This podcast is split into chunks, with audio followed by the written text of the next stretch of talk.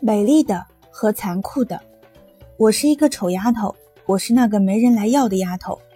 雷尼说她不会一辈子等一个丈夫来要她。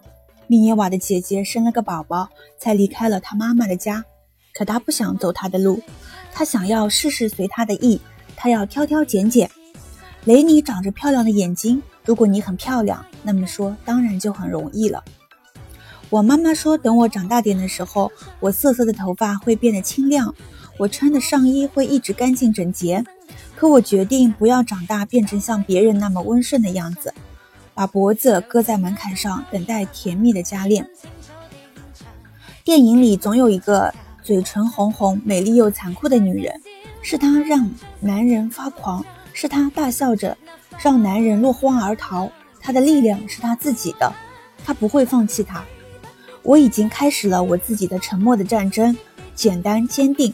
我是那个像男人一样离开餐桌的人，不把椅子摆正来，也不拾起碗筷来。